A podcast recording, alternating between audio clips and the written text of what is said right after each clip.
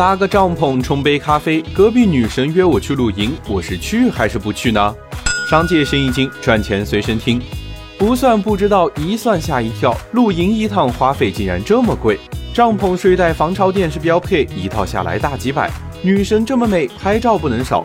椅子、书本、氛围灯必须安排上。两人一趟两千多，不如去重庆吃火锅。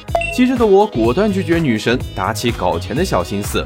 在吗在吗，大兄弟，听说你去年搞露营赚了多少钱啊？北京的小王是我的好朋友，他说这生意也就看着美。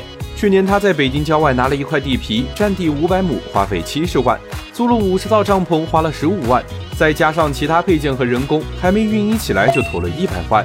不过他运气好，一年时间就回本了。场地出租方看生意好也眼红了，一开始分三成的利润，吵嚷着今年要多分点钱，否则这地就要收回。到现在都还吵个不停。挂掉大兄弟的电话，我又在网上瞎看，发现这生意问题还真不少。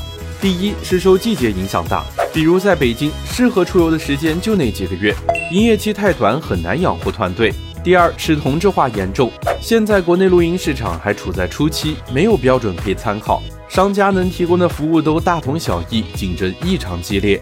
第三是隐形门槛高，看起来去哪儿露营都行，但其实水源保护地不行，基本农田不行，还有很多村庄和有争议的地方也不行。